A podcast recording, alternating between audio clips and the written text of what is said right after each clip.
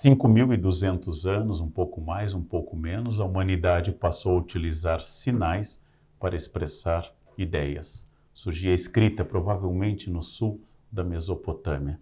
Ler e escrever tornou-se parte da humanidade. Nós passamos a interagir com o legado do ser humano através da escrita. Não ler e não escrever é uma exclusão poderosa. Exatamente sobre isso que nós precisamos aprofundar, afinal, qual a magia, qual o segredo, quais são as fontes e as possibilidades da capacidade de ler grandes obras literárias.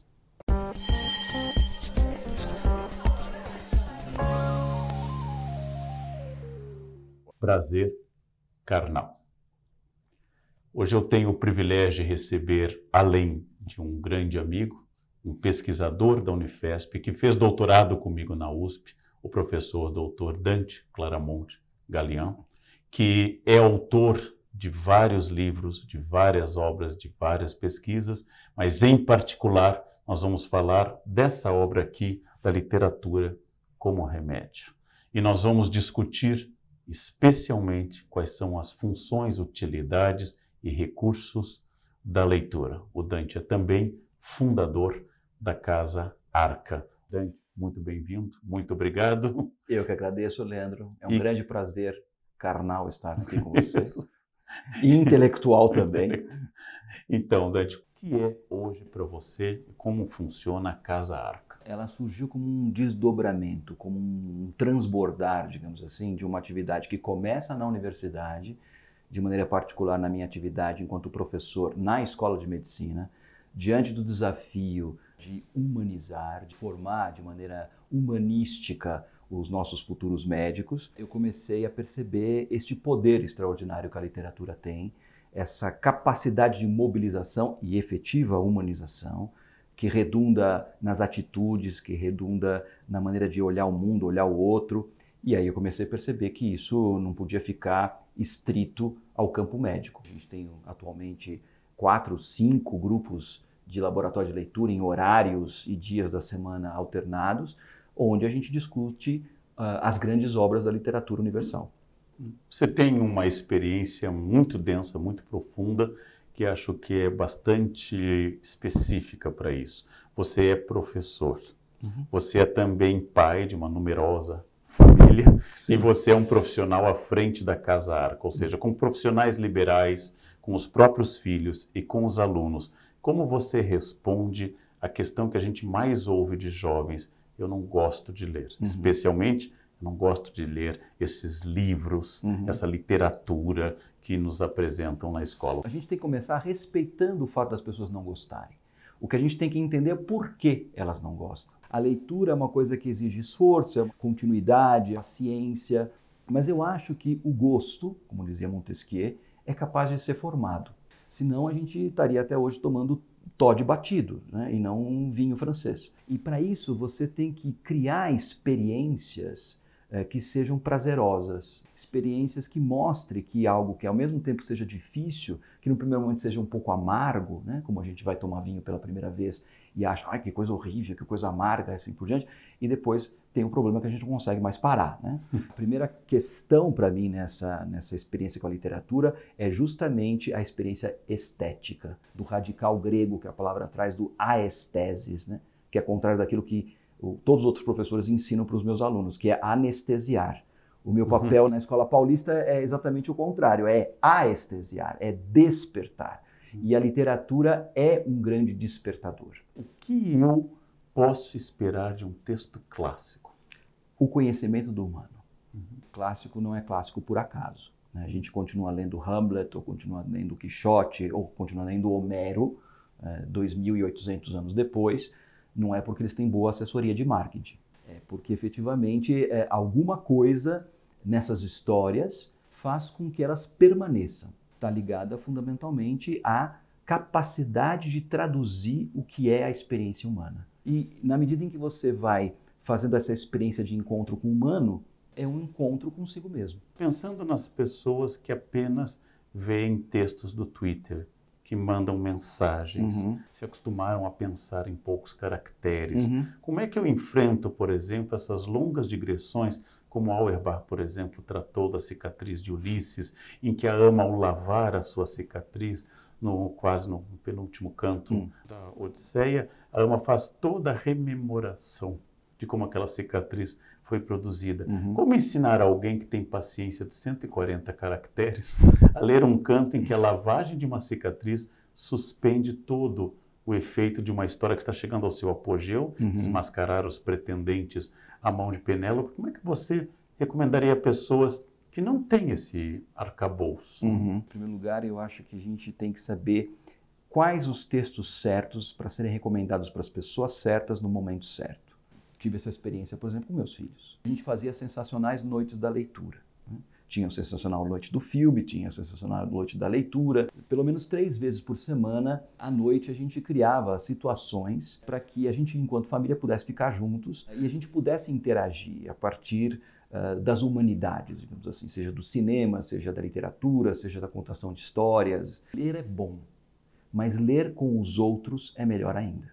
Ao ler obras clássicas, a gente vê essas pessoas que estão lendo Homero, ou estão lendo Cervantes, ou estão lendo o Quixote, irem buscar bibliografia uh, complementar, nem que seja a Wikipédia, para contextualizar essas histórias, para tirar consequências. O leitor não erudito, o que ele ganha se apropriando apenas de uma parte dessa obra? O primeiro ganho que um leitor, até mesmo um leitor não erudito, tem ao se aproximar de um texto clássico é aprender a língua daquele autor ainda que seja o mesmo idioma. Um universo se abre.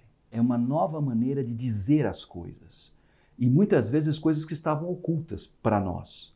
Quantas e quantas vezes a gente já tinha pressentido um sentimento, uma ideia, uma visão e de repente a gente encontra aquilo lá esculpido numa frase, é, numa imagem que emerge num, num livro desses. Imagine que eu seja um empresário às voltas com uma planilha Excel, com uma situação econômica instável, com demandas trabalhistas muito pesadas, e eu tenho que responder a seguinte questão: o que, que Raskolnikov pode me trazer em relação ao fato de eu ser um dirigente, um empresário, um empreendedor, seja o que for. Uhum. Como é que a situação da Rússia do século XIX uhum. pode trazer luzes para minha existência nesse universo. A situação da Rússia em particular, talvez pouca coisa. O importante aqui é o Raskolnikov mesmo.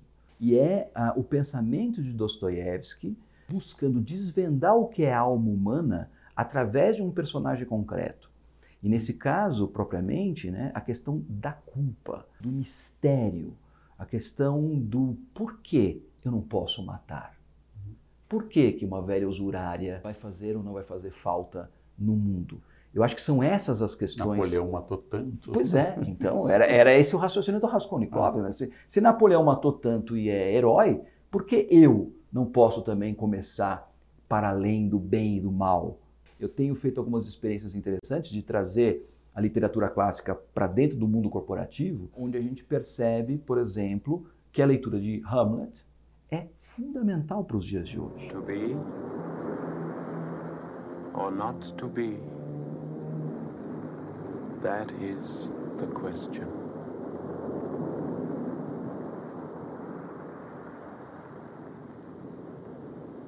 Whether it is nobler in the mind to suffer the slings and arrows of outrageous fortune. O problema de Hamlet é um problema de decisão. E hoje você tem toda uma sofisticação algorítmica para definir a tomada de decisão, por exemplo, no mercado financeiro ou numa questão econômica. E, no entanto, a gente sabe que a tomada de decisão tem que levar em consideração aspectos que fogem do algoritmo, que entram na, dimensão da intuição, que entram na dimensão do sentimento. Uma reflexão que hoje está faltando muito e que ela é essencial, que é a discussão de valores. Quais são os valores decisivos para mim? Seja do ponto de vista consciente daqueles que eu saio por aí declarando, que eu respeito isso, que eu respeito aquilo, ou que eu condeno isso, ou que eu condeno aquilo, e aquilo que está dentro de você mesmo e que você nem sabe efetivamente que te mobiliza. As metáforas que o Mangel usa sobre o leitor, uma delas é a torre. A torre seria quase que o leitor se refugiando contra o mundo através da literatura. Hum. Se alguém lhe disser que se eu for ler as novelas exemplares de Cervantes, em meio a um país em que há fome, que há problemas de corrupção política, que há escândalos, hum.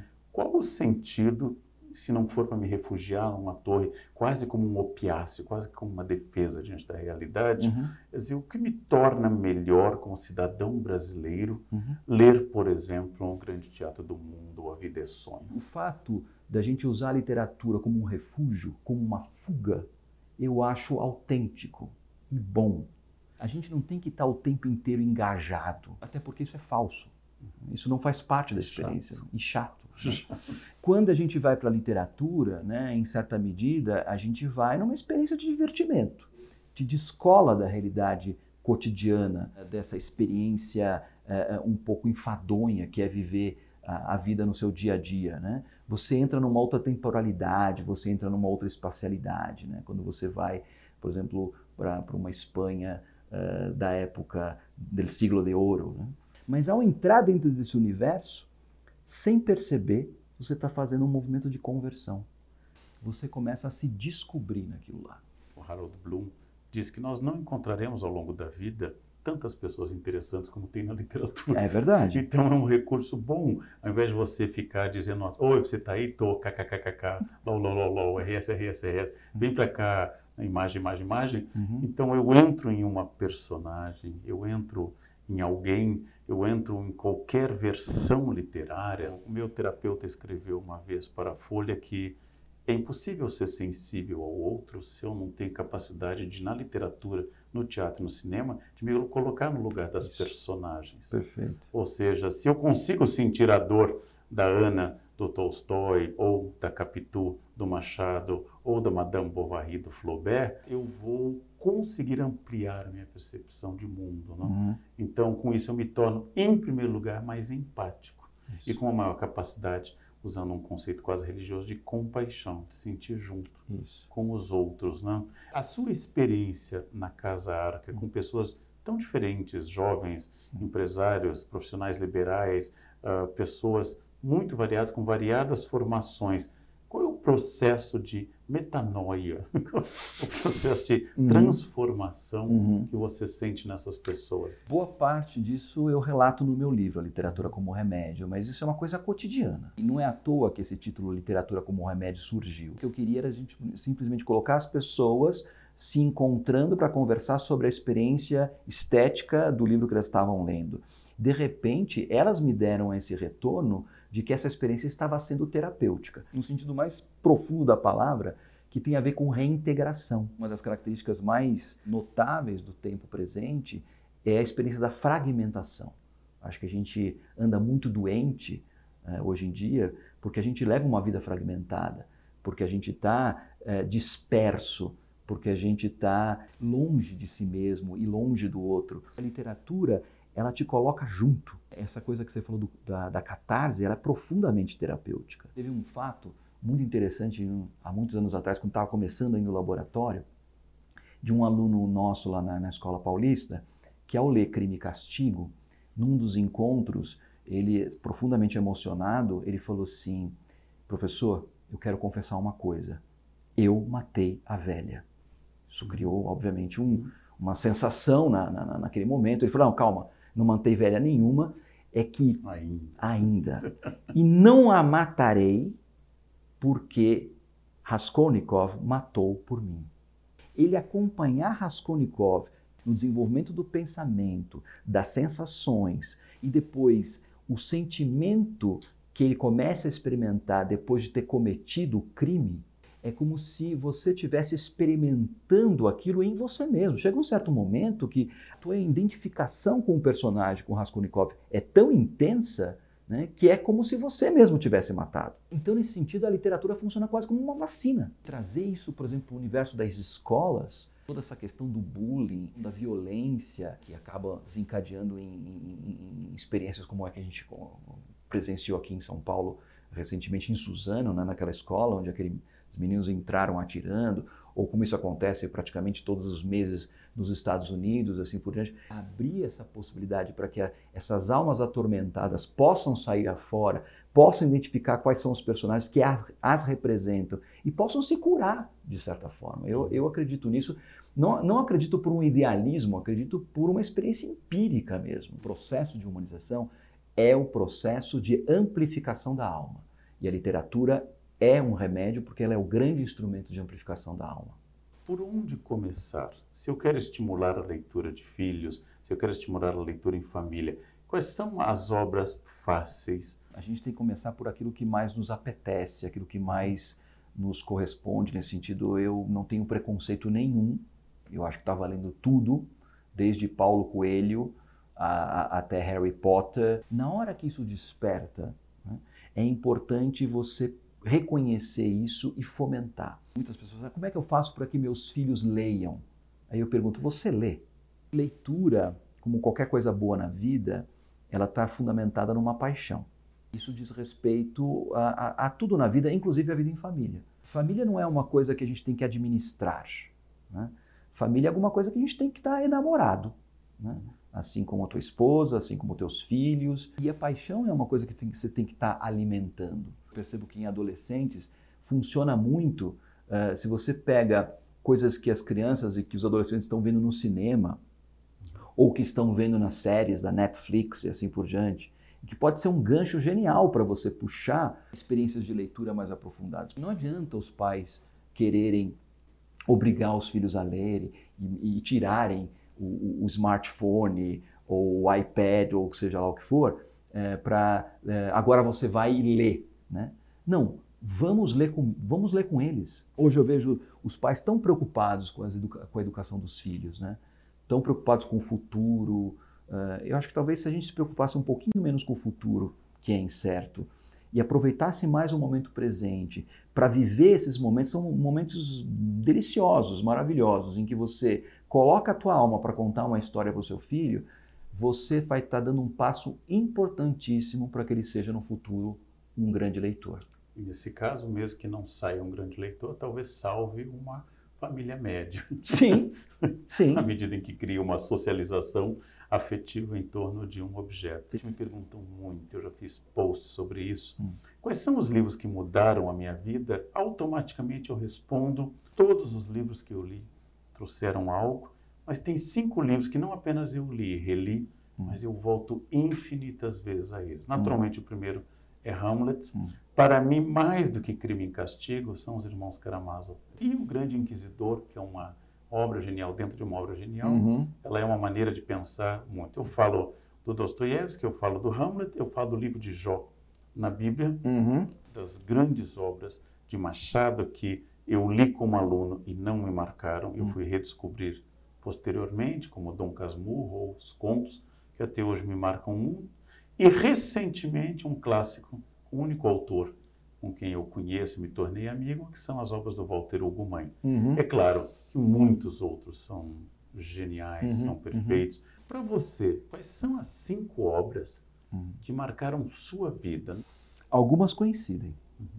Sem dúvida nenhuma, Os Irmãos Karamazov é uma das obras mais impressionantes e mais mobilizadoras que eu já li na minha vida. Acho que a Divina Comédia, né, apesar da sua dificuldade, mas ele é um texto extraordinário. A gente tem uma experiência lá na Casa Arca, que são as viagens humanísticas, onde a gente leva pessoas para fazerem experiências em loco. Né? Então a gente faz a Itália de Dante Alighieri, a Espanha de, Cervantes, a Lisboa de Pessoa, a Rússia de Dostoiévski e Tolstói. Quando a gente vai para a Itália e passa pelos lugares por onde passou Dante, é de uma profundidade, tanto do ponto de vista uh, da sua amplitude geográfica quanto da, da, da geografia uh, transcendental, né? do inferno, do purgatório, do paraíso. A Odisseia. É um, desses textos fulcrais, é um, um texto fundacional, junto com a Bíblia, eu acho que é o texto é, que funda o, o Ocidente e é tão moderno, é tão atual, é tão presente, esses dramas uh, do Ulisses. Eu tive uma experiência de contar ao meu sobrinho Davi hum. uh, os sete primeiros cantos da Odisseia, enfocando Telêmaco e não hum. propriamente Odisseus, hum. não Ulisses foi muito interessante, porque eu ensinava, ficava de pé. Ele foi ficando vibrado, só que ele não dormiu à noite, com medo das experiências. Pronto. E meu irmão me é. proibiu é. de contar com tanta vivacidade, dizendo que é melhor eu contar de uma forma mais. E nem chegamos de fato a analisar polifemos, e nem gente sendo comida, cabeça arrancada. Hamlet, sem dúvida nenhuma, do, da, das obras do Shakespeare é a que eu mais gosto. E a quinta obra, se é para limitar em cinco, né, também poderia ser 500, 50, um texto muito marcante para mim, Grande Sertão Veredas do João Guimarães Rosa. Voltamos à metáfora do Bauman de um mundo líquido, um uhum. mundo onde as coisas se transformam, um mundo onde, como diz o historiador israelense Yuval Harari, eu não sei o que ensinar à próxima geração. Uhum. Um mundo onde o grande filósofo coreano-alemão Han escreve na Sociedade do Cansaço que hoje nossa sociedade não se defende mais de um vírus externo, mas de um excesso de positividade, é, tudo tem que ser muito bom, muito intenso, uhum. todos têm que gostar muito. Todos têm que ser felizes. Todos têm que ser felizes. Uhum. Porque são as dificuldades reais e a velocidade dessa leitura. O internauta vai dizer, nossa, eu vou agora pegar Homero, eu vou pegar Dante, eu vou pegar Cervantes, eu vou ser muito feliz. Não vai, não vai. A literatura às vezes é é o contrário do sexo, é melhor falar dela do que praticar. Quer dizer, como é que funciona isso na a dificuldade? Sim, ela existe. Né? É, talvez em, em, alguns textos mais do que em outros. Um dos efeitos da literatura é justamente te mostrar que a vida é assim mesmo. Que a vida é feita de altos e baixos, de conquistas e frustrações, de momentos felizes, de momentos dramáticos, de ganhos e perdas. O grande remédio da literatura é nos tirar dessa banalidade da existência, dessa mediocridade que é quase um imperativo uhum. da existência humana. Sem dúvida. Eu acho que essa banalidade tem como efeito a desumanização. Né? Uhum. Né?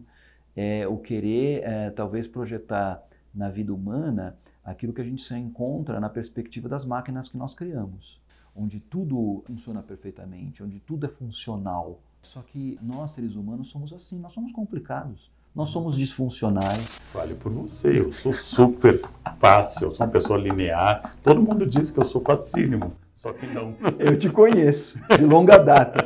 Eu gosto de uma frase que está justamente nos Irmãos Karamazov, quando o Dmitri, o Mitya, está conversando com Alyosha, e o, e o, Dmitri, o Dmitri fala para ele assim, Alyosha, o ser humano é muito vasto. Se eu fosse criar de novo, eu teria cuidado um pouquinho mais estreito eu acho que é um pouco isso, né? Quer dizer, a gente está querendo uh, recriar o humano, né? Essa coisa um pouco do hiper-humano, do ultra-humano. Está aí a banalidade. A experiência humana, ela é trágica sim, ela é difícil sim, mas ela é maravilhosa. Todos esses sintomas que são característicos da modernidade, a depressão, né? a ansiedade, o pânico, o burnout, são consequências dessa negação do humano. Uma das coisas que mais me preocupa é a falência da imaginação. Essa questão da soberania uh, do smartphone, dos vídeos e assim por diante, eu percebo as pessoas já não mais contando histórias, elas mostram histórias. Eu tenho feito um exercício de, não, não, não, não me mostre, me conte o que está aí. Uhum. E aí a pessoa fica travada durante um tempo, porque exige um grau de interpretação daquilo que ela está vendo que as pessoas estão perdendo. Vai chegar um certo momento em que você já não vai ser mais capaz de processar as imagens e as informações por você mesmo, sendo que elas já, já se encontram todas prontas no teu smartphone. Eu não sou contra a tecnologia, não acho maravilhoso, mas esse exagero no sentido disso uh, invadir e substituir outras competências, outras habilidades do humano, que eu acho que é complicado.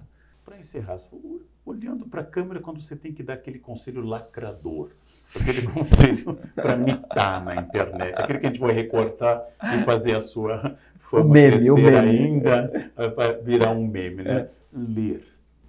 Afinal, se presta para quê? Ler é se descobrir. Ler é conhecer você mesmo. E, nesse sentido, se autorrealizar. Bem, tivemos prazer de conversar com Dante Claramonte Galian, que é o autor desse extraordinário livro. A maior resistência que existe no mundo é a leitura. Quem lê se transforma e transforma as pessoas. Não ler é uma patologia. Não gosto de texto grande, então vamos analisar um haikai. Se eu tivesse que dar um conselho literário ao Dostoiévski, que é imortal sem o meu conselho, e eu vou desaparecer no pó em breve, eu diria: tenta dar um nome para personagem e fica com ele até o final. Não chama pelo apelido, pelo meio do apelido, pelo nome de batismo, depois pelo nome combinado de batismo com apelido, porque é russo, meu filho.